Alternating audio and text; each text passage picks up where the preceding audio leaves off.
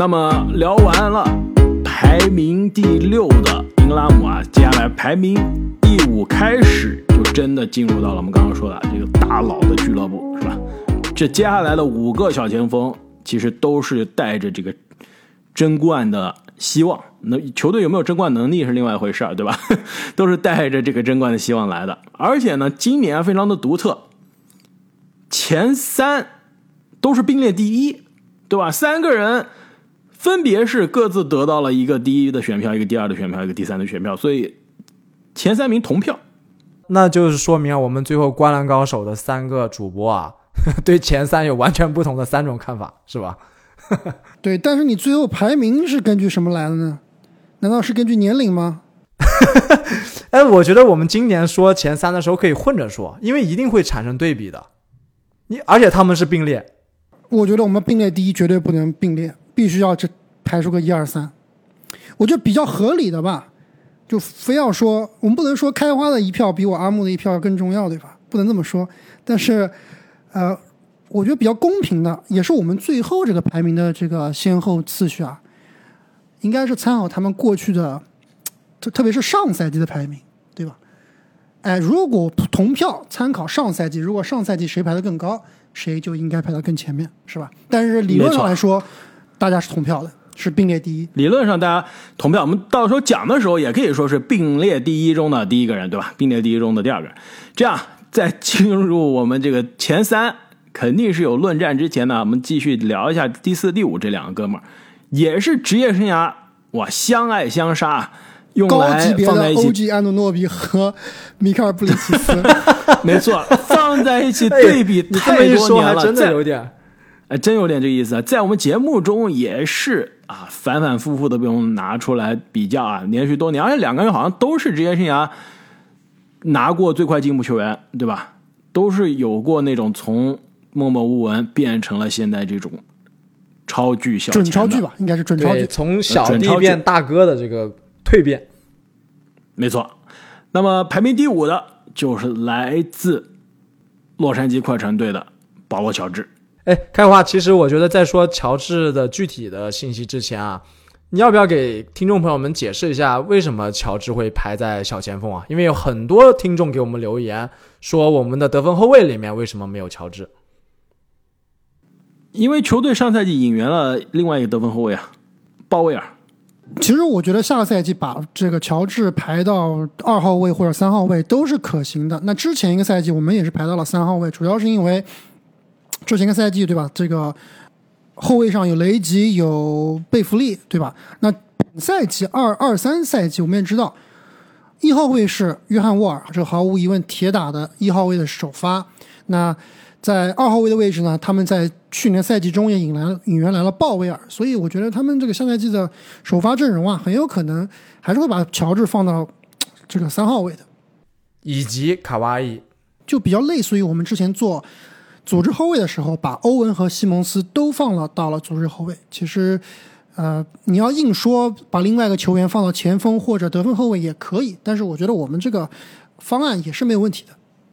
没错，那么上赛季的保罗·乔治啊，可以说有一点像掘金的迈克尔·波特，本有机会呢是在队友受伤的情况下，撑起球队外线进攻的大梁，对吧？迎来职业生涯的爆发赛季啊。但是乔治跟迈克尔·波特在某种程度上非常相似啊，因为个人的状态，因为伤病呢，是错失了这个爆发的机会。那上赛季乔治因为受伤啊，只打了三十一场的比赛，那数据其实并不差，不差，肉眼看并不差。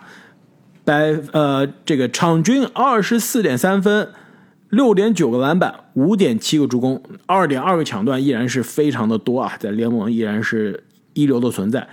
但是呢，你仔细看看他的高阶，哇，这简直是灾难！职业生涯可以说是非常低效的一年。再看看他的场均失误四点一个，这职业生涯最多就不用说了，在今天我们聊的所有的球员中，那也是第一档的存在。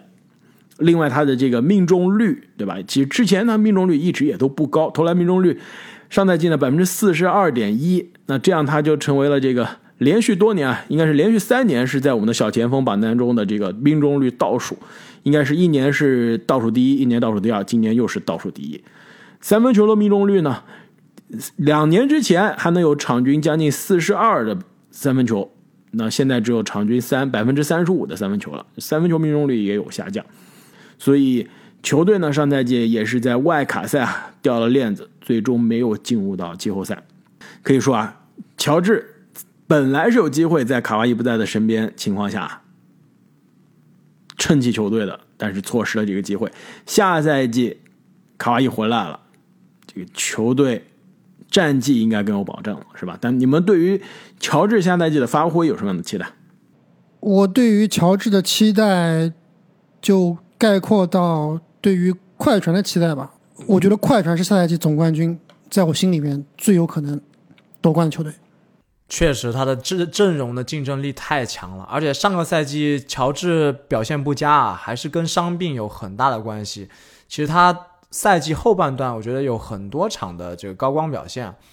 呃，另外，我觉得他们这个厚实的阵容啊，应该还是会找机会交易的。我我甚至觉得他们是有机会在下个赛季组成三巨头的这种球队，因为他们你说交易欧文吗？无论交易谁吧，因为上次我记得开花说过，他们有十个球员可以打打首发，这个太奢侈了，就是没有必要的那种奢侈，对吧？你留这个七个八个，为了这个乔治和卡哇伊轮休，这个可以理解，但是你十个真的太夸张了，所以我觉得他们可以去寻求交易，但是我同意阿木啊，下个赛季快船，即使我加上绝对有保证是吧？对，即使我加上这个粉丝滤镜啊，我觉得他应该也是和勇士一档的 争夺总冠军最有力的竞争者。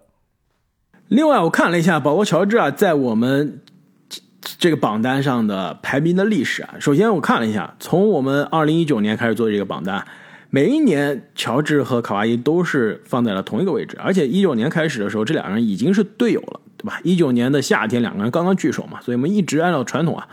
是把他们俩放在同一个位置，因为两个人其实都是小前锋的打法，实在难以区分。另外呢，就是乔治的这个排名啊非常有意思，这分九年的，一九年排名第三，二零年排名第五，然后二一年排名第二。如果那年卡哇伊不受伤，他应该还是第三，是吧？这次又排名第五了，所以是不是明年乔治又要回到前三了？关键看前面有老头要愿不愿意让位子。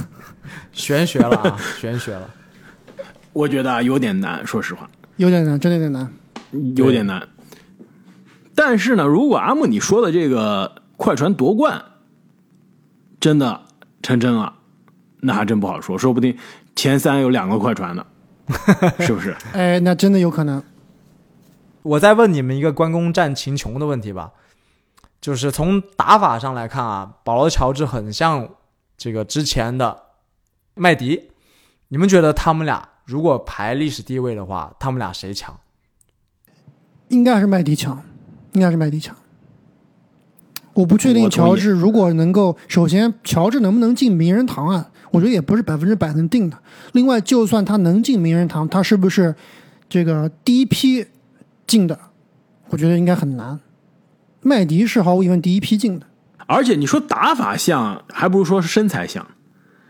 就是如果乔治是打法像麦迪，那顶多是一个卡顿版的麦迪。就像最近张公子写了一篇文章嘛，说卡哇伊是个卡顿版的迈克尔乔丹，对吧？的确是的，没有迈克尔乔丹那种灵动感，对，丝滑，有点卡顿，但是你那种气势、那种步伐、那种神态是在一样的。乔治跟麦迪相比，你你放在联盟历史上也没有几个能麦迪那种身材打法那么飘逸。对，而且其实乔治打法已经算非常飘逸、非常好看了，但是跟麦迪比还是差了一些。毕竟麦迪那种干拔跳投啊，其实乔治是比较少的。那乔治他这个出手啊，没有麦迪那么高。对，而且乔治你打了职业生涯最好的得分一年，也就场均二十八分嘛，对吧？你跟麦迪的这种。三十多分得分王的赛季相比，你的得分爆发力还是差很多的。而且麦迪的那种三十多分，不是建立在现在球员这个动不动出手十个三分球每场，对吧？每场给你三个进三个的基础上，当时麦迪还是没有那么多的三分球出手就能拿三十多分，这还是不一样的。那么聊完了排名第五的保罗·乔治啊，排名第四的小前锋就是来自迈阿密热火队的吉米巴特勒。那么我之前说啊，这个保罗乔治的位置在小前锋的排名啊，第三、第五、第二、第五，来回徘徊，但基本上是前五的常客。那吉米巴特勒更是了，那基本上就是四次在我们节目中都是锁定了前四，分别是第四、第四、第三和第四。而且去年这个第三呢，也是因为有一个基本上能锁定前三的人不在，对吧？要不然他也是第四，所以。吉米巴特勒基本上成为了我们这个榜单上啊万年的这个小前锋的第四人。那上赛季呢，吉米巴特勒可以说是打出了一个呃非常不错的常规赛，以及一个更加了不得的季后赛。那场均呢，常规赛是二十一点四分，五点九个篮板，五点五个助攻，一点六个抢断。其实他的这个常规赛的数据啊，较之前一年，就是二零到二一赛季，其实是有全面的下滑。而且呢，命中率，尤其是越来越气燎的这个三分球啊，是越投越差。但是呢，不得不说，到了季后赛，完全又看到了一个全联盟最硬的男人，是吧？场均二十七分、七个篮板、五个助攻、两点一个抢断，也是季后赛的抢断王啊，把球队是带进了东决。按我看了这个。整个季后赛的吉米巴特勒是不是肃然起敬？我觉得肃然起敬其实已经在气泡赛那个赛季发生过了，不存在这个肃然起敬了。我们已经知道巴特勒他是什么水平，他能够把这个球队带到多大的高度。其实，在我这里，我刚刚说巴特勒和乔治都是在我心目中都不是非常让人信服的超巨，就是准超巨，在我这里啊，就是因为。确实，巴特勒很强，但是他这个强也是有一个上限的。就确实跟我们一会儿聊的前三的球员来对比啊，那巴特勒这个强确实是总感觉他这个上限是可以预知的。包括其实对于下赛季热火的表现，我这里啊，对于热火下赛季的战绩，包括季后赛的走向啊，也并不是非常看好，因为他们休赛期其实。基本上啥也没做，是不是？明显阵容没有比之前更强，现在完全是陷入在这个杜兰特的交易的这个漩涡当中啊！但是迟迟也没有一些下文，所以我觉得无论是巴特勒还是热火，那下赛季其实应该还是一个比较稳定的赛季。但是你非要说他能够有所提高，或者说啊能够更进一步啊，我觉得还是比较难的。但是我不得不说，巴特勒上赛季季后赛表现是让我非常肃然起敬，因为气泡对吧？园区那一年进了总决赛，总决赛自己其实也打得非常不错，但是很多人都质疑，觉得是不是昙花一现，能不能复制？然后二零二一的季后赛首轮呢，基本上打了职业生涯最差的一轮系列赛，被雄鹿就是基本上是暴打，按在地上摩擦的那种。大家觉得，你看。园区的巴特勒，这基本上就是一骗局啊，假象。那去年季后赛，巴特勒是证明了，那我是对吧？我依然是季后赛最硬的男人。整个系列赛，对？整个季后赛啊，三次得分过四十，这真的是非常难了。而且呢，四次是得分是过三十五，而且打凯尔特人的倒数第二场，那四十七分，再加上关键大心脏的表演。那可以说是上演了去年季后赛最强的个人表现之一。没错啊，其实巴特勒也挺奇怪的，基本上每一年都被看轻，但是他经常可以强硬的这个给大家回击。他其实很像二零一一年夺冠前的这个诺维斯基，以及去年夺冠前的库里，就是说已经有很多的高光表现，但是总是让大家。有一点质疑，所以说不信你是吧？还是对，还是不信你，就觉得你好像总是你臂展啊，可能觉得你身体条件差呀，或者软啊，对吧？总有感觉你不是那种顶尖，发型丑啊。对，我觉得他就需要他最近那个新发型真的是有点巨太丑了，我的天哪！我觉得他就需要一个诺维斯基和库里去年那样的冠军来证明自己。对，真的是，如果他就算他下赛季还是。这个上赛季季后赛同样的发挥，我仍然觉得他在联盟的历史地位啊，包括球员、球迷中心目中的地位啊，还是不会提高的，就是一个在超巨和全明星之间徘徊的一个一个球员。但是呢，问题是在于啊，时间并不在巴特勒这一边了。马上下赛季开打的时候，他基本上就三十三岁了。你要指望三十三岁的他还能再进一步，很难了。其实他去年很明显打的已经很疲劳、很卖力了，这个数据和效率都不如之前一年。我我觉得啊，说实话，巴特勒很有可能后面每一年这都会逐渐的下滑。其实我们刚刚聊到几个人都是同岁的，巴特勒、乔治以及德罗赞，基本上现在就是他们的职业生涯的最巅峰的状态，无论是从竞技状态、打法。对吧？经验、成熟度都是，体力都是最巅峰的。现在不出成绩，后面想要再爆发，基本上是不可能的。那么聊完了第四的巴特勒啊，前三的三位小前，我们刚刚已经说了平票。那么我们就按照刚刚阿木说的说法，我们这个虽然三个人是平票的，并列第一，但是还是有先后顺序，就按照去年的这三个人的这个顺序。啊，从一到二到三，好吧，那么先讲一个去年排名三个人中最低的，那就是今年的并列第一，来自洛杉矶快船队的卡哇伊·罗纳德。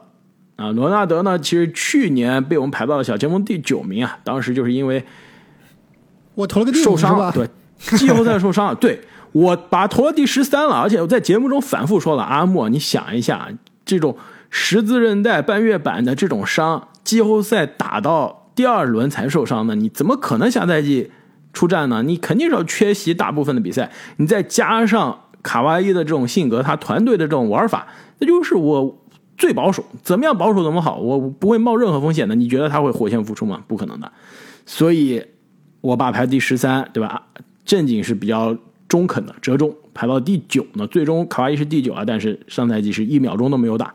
那下赛季我们看的是这个二二到二三赛季了。卡哇伊，我在录音之前也是去再次确认了一下他的状态啊。这个夏天他一直在练球。看到他最新的照片了吗？和视频了吗？对，我乍一看以为是胖变壮了啊，变壮了，非常的壮。而且呢，他跟最近跟雷吉杰克逊啊一起在练球，对，更卡顿了。跟雷吉杰克逊啊最近一起练球，雷吉杰克逊说了，这卡哇伊最近状态可可可吓人了，所以。现在我们可以说，下赛季应该是可以看到一个完整的卡哇伊了。对，主要是以现代的医学来说啊，这个十字韧带已经不是毁灭职业生涯的伤病了，所以他回来满满状态的这个几率还是挺高的。而且刚刚我们也说了，快船有足够厚的这个阵容，足够深的这个深度，足足够的本钱来给他休息。那下个赛季呢？我觉得。大概率可能他的出场会在这个五十场左右，对吧？如果好的话，可能多一些；如果他想更保守一点，可能四十场、三十场都有可能。但是还是那句话，主要看季后赛。主要看季后赛。对，如果他能超出场超过六十场啊，我愿意把他放到我们的这个三个并列第一里里面的真正的第一名，而不是放到这个并列了，对吧？如果他能超过六十场的话，哎，首先我们一定要跟大家说一下，我们三个人是怎么投票的。我是把卡哇伊投到我这里的第一名，开花是投了第三，正经是投了第二。那其实我这里之所以把它投到第一啊，第一点是因为我觉得今年的这个小前锋的竞争啊，特别是头部啊，没有去年那么激烈。就之前头部的这几名球员，在我这里都是有各种各样的短板的。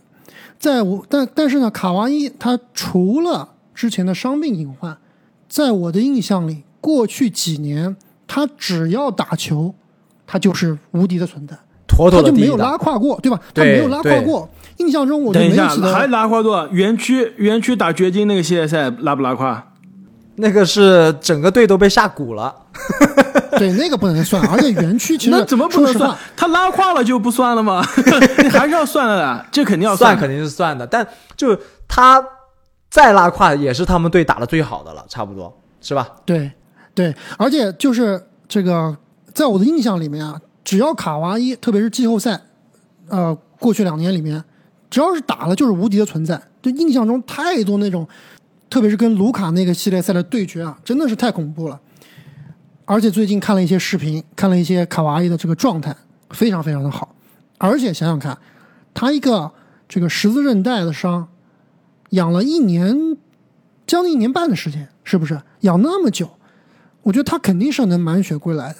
所以加上刚才我们聊了很多的，对于下赛季快船战绩的预期，季后赛的这个走势，我觉得卡哇伊就是下赛季小前锋的第一人。在我这里，我是毫无疑问的。你这个毫无疑问，我我我有点 首先，第一要排除你要说这三个人非常接近，对，你要说这三个人非常接近，然后你更看好卡哇伊，我还能稍微理解。其实，在我这啊，说实话，我这边三个人是很接近的。你要真的让我说，就是修改一下投票，我也能改，但我有可能是把一和二颠颠倒啊。这卡哇伊三可能不会改，但是说实话，在我这儿这三个人非常的接近，不可能存在说哪一个人完全领先，另外两个人太多。所以你这个卡哇伊，毫无疑问，我我有点质疑。等会你聊另外两名球员啊，我会给你解释为什么你是没有办法跟卡哇伊比的，都有重大隐患。如果要让我在你们俩选的这个人里面硬选一名，不选我那个第一名，我会选卡哇伊。正经但是问题在于啊太搞笑了。我觉得正经你那个绝对是毒奶，或者说硬要抬高。不是，我觉得他真的是，他是受静音印象影响最大的人，而且阿木，你绝对是把他的最近的这个差的表现啊，放大的太大了。你去纵观他整个赛季，绝对有理由排到我们等会儿再说啊，我们等会儿再说这个并列我觉得第一没有理由的第二个。我觉得他是我他是继续，等一下，我们继续说卡哇伊，我们继续说卡哇伊。我把卡哇伊放到第三，真的就是考虑到他对于球队的绝对贡献。就像为什么我们把欧文对吧放的很低，我也说了，欧文打球的时候就是攻击力最强的控球后卫之一，有的时候甚至没有之一。你考虑他效率的话，那就没有之一。那为什么欧文我们排名把他排到那么后呢？就是因为他出场少啊。那卡哇伊一个道理啊，对不对？一个道理，就是因为他过去三年，他跟欧文一样，对吧？都是一九年换的球队。过去三年，欧文是一共打了一百零三场常规赛，卡哇伊呢一百零九场，就是他的出勤率是跟欧文是一个档次的。你必须要考虑到卡哇伊的这个绝对贡献，而且欧文说不定他下赛季对吧回心转意了，真的就是哎，我就要好好打球，我就是要每场都打，他是有可能下赛季打个七十场八十场的。如果不受伤的话，对吧？卡哇伊不可能的，就肯定轮休，肯定不会打一场背靠背，就这就是冲着五十场去了，而且这还是没有大伤、没有这个伤病反复的情况，所以你必须要考虑这卡哇伊的健康状态。对这个总输出这个总输出量是绝对要考虑的。所以我刚刚说为什肯定是要么考虑的。他出场多少场决定了我的排名，我的预估是四十到五十场，所以把他排到了第二。如果他真的超六十场，打七十场，对吧？那卡哇伊肯定第一了。对，而且如果我们说是只看季后赛，那又是另外一回事儿，对不对？只看季后赛，那的确，他去年呃，就是说二零二一的那个季后赛，那就是西部第一人啊，受伤之前西部第一人啊，场均三十点四分，七点七个篮板，四点四个助攻，两点一个抢断，零点八个盖帽，百分之五十七投篮，三十九的三分，八十八的罚篮，这基本上是六十四十九十，百分之一百九十俱乐部了。当时我在节目中也说了，那这就是巅峰卡哇伊的水平了。但问题是，这样的水平持续了一轮半，受伤了，对不对？那今年如果季后赛回来了，嗯满血复活，再去全力的拼，会不会还有伤病隐患？这都都是非常以卡哇伊的这个伤病史都是非常大的隐患。所以我必须把这里面给他打折扣。对，那开话我这样问你吧，如果不考虑他的受伤隐患，你愿不愿意把他排名第一？如果不考虑他受伤隐患，我愿意把他放第一啊。但是你必须就是这个不是一个真空中的讨论，对不对？就像我们马上后面中锋排波金吉斯什么之类的，你肯定是要考虑到的。你满血的波金吉斯那只是对吧？完全不一样，但是他每年都受伤，没办法，不受伤妥妥每年都 波金吉斯中锋第一嘛。啊，没有，我说卡哇伊。对，如果是铁人卡哇伊，那妥妥第一，就跟欧文一样，如果他脑子正常，对吧？他也不会现在轮到现在这个境地了。波金吉斯前三，我你等着阿木把受伤的波尼斯也排前三。阿木绝对是赌徒，特别喜欢这种高风险的。对，什么欧文、凯文波特，什么各种有奇葩的病患的球员，我都喜欢。哈登现在最近收敛了一些，对，阿木就不喜欢了，啊，我就不喜欢了。对，一定要这种场外有一些问题的。肯定，我觉我觉得啊，那时候阿木还不做节目。如果阿木那时候做节目的话，我觉得阿木很有可能是 J.R. 史密斯的球迷。没有没有没有，这个在我这里智商还是很重要的，对吧？那么聊完了排名第三的卡哇伊啊，这个争议已经十足了。哎，刚排刚并列第一，顺位第三。啊，并列第一，并列第一，sorry 啊，并列第一啊的第第三个人是吧？卡哇伊已经是争议十足了。接下来呢，并列第一的第二个人，因为他去年的排名是在这三个人中排的第二的，我们暂时把他放第二，也是正经投的第一名，我投的第二名和阿木投的第三名，那就是来自波士顿凯尔特人队的小前锋杰森塔图姆。传说中的联盟前五，这个传说来自于开花，传说对这传说说来自于我。那塔图姆呢？上赛季啊，可以说常规赛打的已经是非常不错了。我看了一下他的这个数据啊，就是联盟是打了五年，对吧？你们猜一下他的哪一项这个技术统计数据是逐年上升的、稳定上升的？助攻，助攻，对，你们猜对了啊！这助攻第一年只有一点六个，非常的可怕。然后是二点一，然后是三个，四点三，去年呢四点四。但事实上，篮板也是五个、六个，然后上升到了七个、七点四个。上赛季呢八个，得分呢也是十三、十五、二十三、二十七。所以啊，其实他每一项数据每一年都在进步。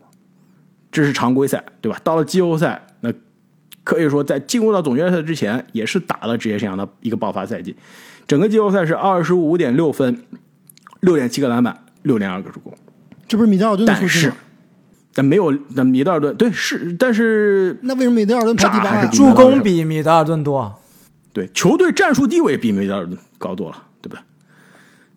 但是呢，到了总决赛，可以说是迎来了职业生涯最大的挫折，是吧？其实让我想到了一个人，就想到二零一一年的勒布朗詹姆斯，有没有很像？职业生涯进入到总决赛，对吧？壮志这个满满的一年，但到了总决赛被老师傅教训了，打的完全是自己都连北都找不到了。我觉得不一样。我觉得那一年的勒布朗詹姆斯在打总决赛之前，在联盟里面的地位，那就是无敌的存在，那就是联盟里面最强的球员。那塔图姆上赛季确实有很大的进步，但是我从来没有觉得塔图姆是联盟前五的球员，就没有那么厉害，真的没有那么厉害。他去年的总决赛二十一加六加七，超高的三分球命中率，但是非常诡异的低的两分球和罚球命中率。当时我们就有讨论啊，是到底是心态的问题，还是说他肩膀是真的有伤的问题？这个先不说啊，但我觉得他在总决赛怎么说呢？大家也是对他期待很高啊。但是虽然说他表现确实有点拉胯，但他依然用助攻在帮助球队。其实如果没有他吸引的那些防守，凯尔特人不可能有那么多空位三分球的机会，对吧？跟跟勇士队互飙，更不要说我们讨论的是常规赛加季后赛，他远超我们今天排名前三的另外两个人的攻防输出总量。而且下个赛季，凯尔特人也绝对是东决以上的这样一个预估。塔图姆不开玩笑的说，一定是队内最好的表现，对吧？这样综合来看，我觉得他排第一是没有问题的。我觉得正经你，你竟然排的比开花排的还要高，我觉得你这动机不是很纯。你不是正经有什么动机啊？我很好奇。不能说，说了我要被骂了。我可以接受的是健康的卡哇伊排在塔图姆的前面，但我其实不太能接受另外一个我们最后要说的球员排在他前面。完了，这你你也要被骂了。你也被骂了。我先说一下为什么，对吧？季后赛吹了一整个季后赛的塔图姆，我现在不把塔图姆放在第一啊，有几点。第一，首先他的总决赛表现非常的拉胯，对吧？这个是众人皆知的。另外呢，其实，在总决赛之前，你们记不记得他每一轮都有拉胯的比赛，对吧每一轮都有得分，这几乎是个位数的比赛。就命中率比如说特，别特别低，完全不知道怎么得分了，对吧？没错，你打篮网的第二场十九分，打十九分是个位数吗？打雄鹿的第三场十分，打迈阿密热火的第三场十分，然后总决赛第一场十二分，总决赛最后一场十三分，对吧？不是个位数，但是接近个位数，命中关率极低键是看你，出手了多少次，对吧？你命中率是什么样子？对吧？上场四十分钟以上，所以你作为联盟前五的巨星，你不能在季哎，后赛有这谁说了？谁谁公认前盟联盟前五了？是的，所以我现在对吧？我现在在排名的时候，我还是更加客观的考虑一下，还是没把塔图姆放在小前锋第一嘛。因为我之前说了，去年季后赛的吹杨对吧？被热火锁死了，基本上锁到不是说场均个位数吧，也就是场均十几分出头。当然我就说了，你跟你你同年级的经常被你放在一起比的东契奇，你就不可能看到他在季后赛有这样的表现。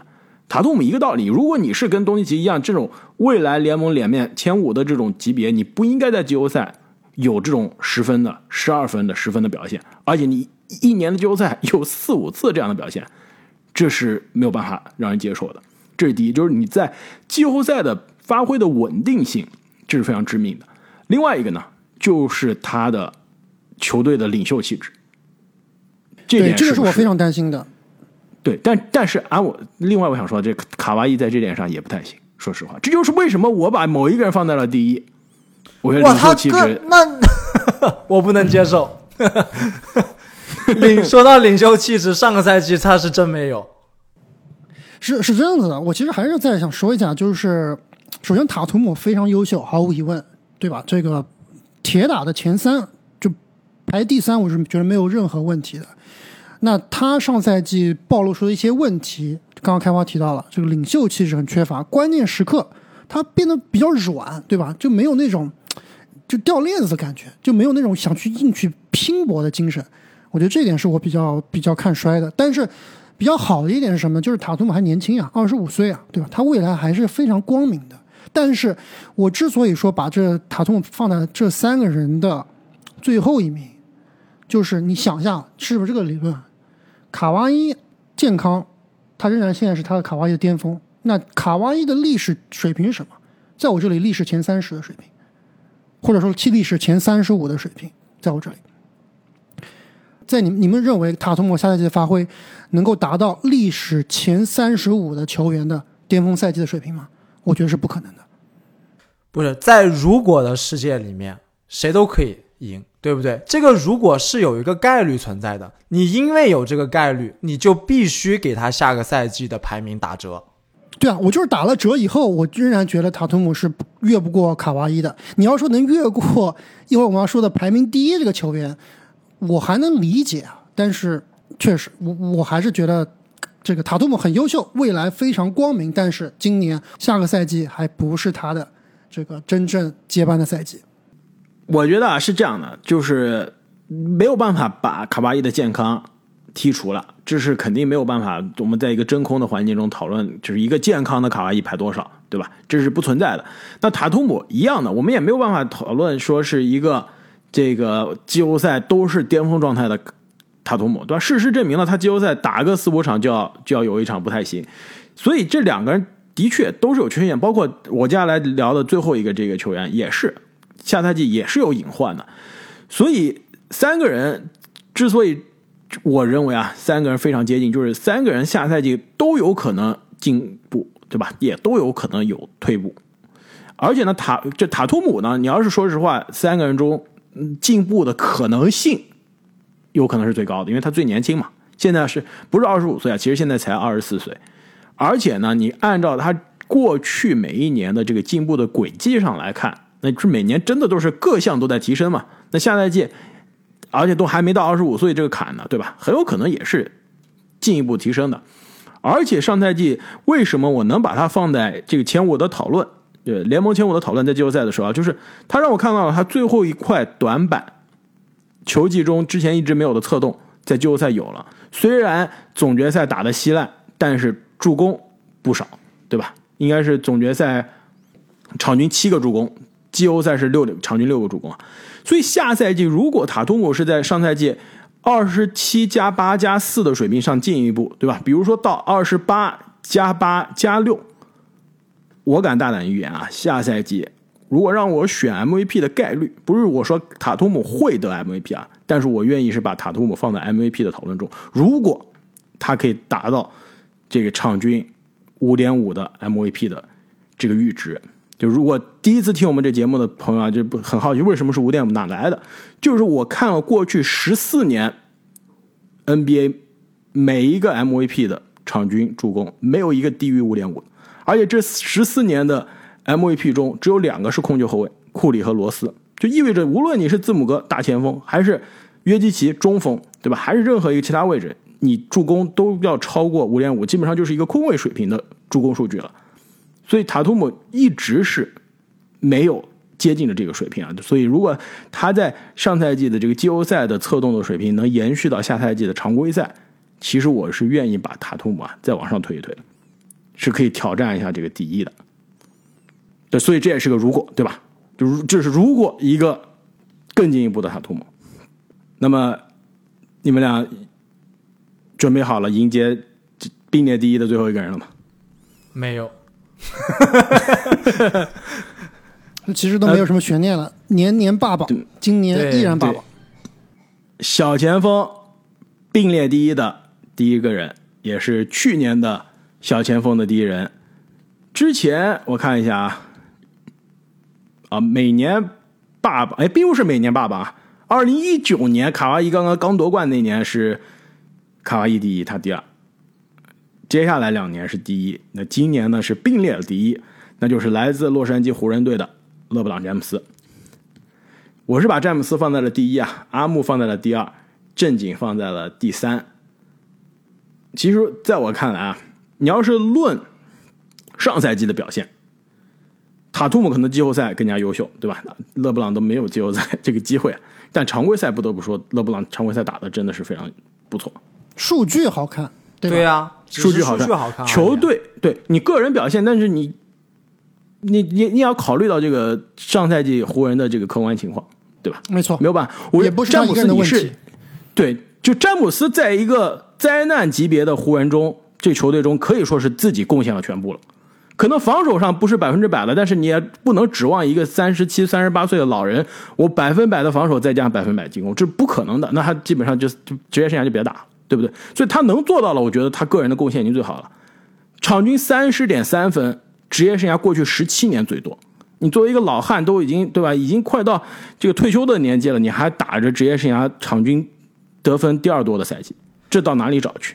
其其实我把詹姆斯排了第三啊，并不是说不尊重他。詹姆斯当然非常优秀，他的历史地位碾压这个榜单，以致所有位置的我们现役球员的所有人，对吧？而且下个赛季他很有可能也可以在总得分上超越贾巴尔了，这个是非常夸张的这个历史成就。但是我们就是说下个赛季一个赛季的表现。刚刚开花多次提到，作为一个三十七、三十八岁的老人，但我们考虑下个赛季的表现的时候，是不会考虑年龄的。我不管你多少岁，大家拉到同一个水平线上来比啊，对吧？那下个赛季詹姆斯又老了一岁，他防守端依然不能投入。虽然说他的数据非常优秀，但上个赛季他带领的湖人连附加赛都没有摸到，而且差的不是一点点。下个赛季你觉得会有任何的改观吗？詹姆斯在一场比赛里面的能力，我毫不怀疑。如果说现在就是一场定胜负了，我应该很有可能会选择詹姆斯，而不是卡哇伊或者是说塔图姆代替我出战，对吧？但是他的专注度以及他持续强度的能力，这是我非常非常怀疑的。是这样的，郑姐，我其实之前这个节目我也说过啊，就詹姆斯，我们我忘记是哪期节目了，就我就说过詹姆斯这个。对于上赛季带队啊，湖人队走到这份田地，他是有不可推卸的责任。那我现在依然是这么认为，但是我不同意你的观点的一点是什么呢？就是詹姆斯这个专注度，詹姆斯这个防守端的摊手，他是有背景的，就是他发现了球队现在没有办法让湖人队有一个非常好的竞争的一个状态，他没有必要，或者说他激不起他那个斗斗志。就是比较类似于什么呢？比较类似于现在大家口诛笔伐的这个 C 罗啊，其实是有一点类似的。就历史地位已经放那里了，对吧？积累已经放那里了。但是你真正让我去打一些意义并不是那么大的篮球，那我真的没有办法完全专注，因为我毕竟我的职业生涯里面见过太多太多场面，打过太多太多更有意义的篮球了。那现在这个状态，对吧？湖人战绩那么差。当时季后赛都在为外卡赛争而争夺，那詹姆斯他能因为一个外卡赛而兴奋起来吗？而去专这个完全的攻防两端去去贡献自己吗？我觉得是非常难的。所以，我觉得詹姆斯上赛季在湖人的管理层，包括他的舰队啊，因为这个威少的交易，其实詹姆斯肯定是拍板的，是有非常大的失误的。那但是我们也不能一棒棒打死，觉得他这个。职业精神不够，不够，呃，达不到那个标准，其实也在大可不必。但是我这里之所以把，而且我也是同意刚刚郑宁所说啊，就如果说真正放到季后赛、总决赛一个系列赛里面，这三个球员，卡哇伊、詹姆斯、塔图姆，我也选会选詹姆斯。就比如说，你如果把上赛季的塔图姆的总决赛的位置跟詹姆斯互换一下，我觉得结果会是完全不一样的。对，这个我非常同意。但是我这里非常非常这个怀疑的一点，也是我之所以为什么没有把他排到第一名，就是因为下赛季的湖人，我依然不看好他们的阵容，依然是有非常非常大的缺憾。就如果威少和欧文这个交易不能完成，或者说之后威少比如说换希尔德，类似于这样的希尔德特纳这样交易没有完成，以现有的这套湖人的班底来说啊，我认为下赛季的湖人的季后赛的竞争力是非常非常弱的。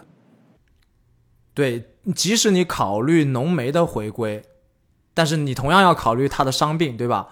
这支湖人，我们对他的预预期应该就是季后赛边缘的这样一个水平。对你，就算浓眉满血回归，打到准气候这个季那个气泡赛的水平，我真认为湖人队现在这一套阵容啊，是也是不够去争夺冠军，也是不够的。就跟我们刚刚聊到的塔图姆和卡哇伊，明显这两个球队是去争冠来说啊。老詹的这支湖人队下赛季的目标啊，他肯定是想争冠，但以我们以这个实际情况来看，他是没有达到去争冠的标准的。更多是争季后赛，这点我同意。就是如果你考虑球队的战绩，你结合起来看，那肯定詹姆斯在并列第一的这三个人中，球队战绩是最没有保障，这是肯定的。另外呢，三个人中他也是最老的，对吧？老了一岁之后，很有可能这个精力啊、体力各方面。下滑是难以避免的，那能不能维持上赛季的状态，这也是一个疑问。但是呢，不得不说，我把詹姆斯放第一，也实在是太敬佩他上赛季表现了。因为你单论上赛季个人表现，他这个五项技术统计，四项是在我们今天讨论的所有球员中是遥遥领先第一名的，而且高阶数据也是多项遥遥领先的第一名。更关键的是，大家说詹姆斯防守不行，对吧？防守不卖力。